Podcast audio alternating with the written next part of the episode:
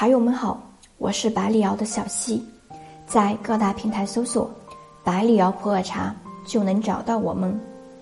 今天要给大家分享的内容是：回南天应该如何存放普洱茶？家庭存茶又有什么防潮小妙招呢？最近随着天气回暖，华南沿海一带开始出现了回南天。对于普洱茶爱好者而言，回南天是最令人头疼的天气，稍有不慎。精心收藏的普洱茶就会受潮。普洱茶的陈化是一个变化的过程，在不同的季节呈现出不同的状态，最终形成一个循环不息的陈化周期。春季湿度高，普洱茶可以充分吸收未来一年陈化所需要的水分。到了夏天，天气变热，气温升高，茶饼里的水分逐渐流失。到了秋冬季节，空气中湿度降低，茶叶里的水分会达到一个平衡，因此。懂得普洱茶的茶性，根据天气的状态去调整存茶之道，在仓储过程中控制好环境的温湿度，让茶质经由仓储而有所提升，这才是收藏普洱茶的精粹。回南天存茶的防潮措施，回南天的空气相对湿度特别高，甚至高达百分之九十以上，这时存茶的重点就在于注意防潮。家庭存茶要做好茶仓湿度的监测和控制。第一，紧闭门窗，防止湿气入侵。回南天室外湿度很大，存茶的房间千万不能开窗通风，防止湿气入侵。尤其是早上和晚上这两个时间段，空气湿度较高，更要紧闭门窗。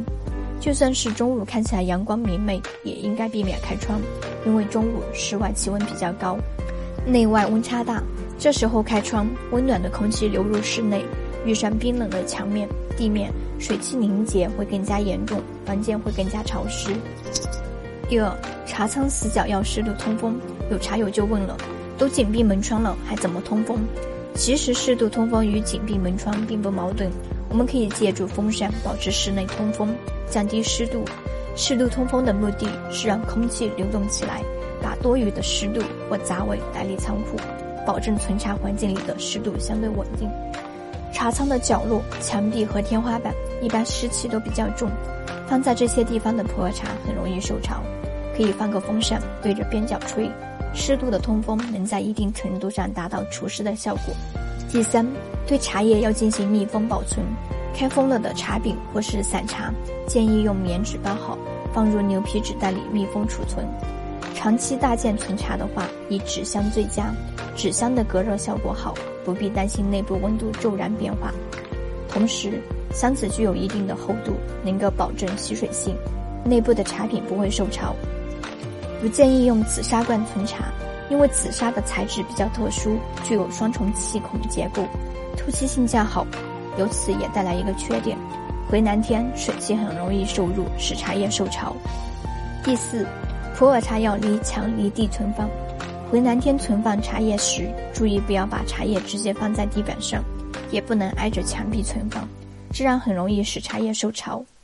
存茶讲究离墙离地存放，距离至少十五厘米，最好准备专门的货架，最下一层放置防潮地台板，充分隔绝地面的湿气、潮气。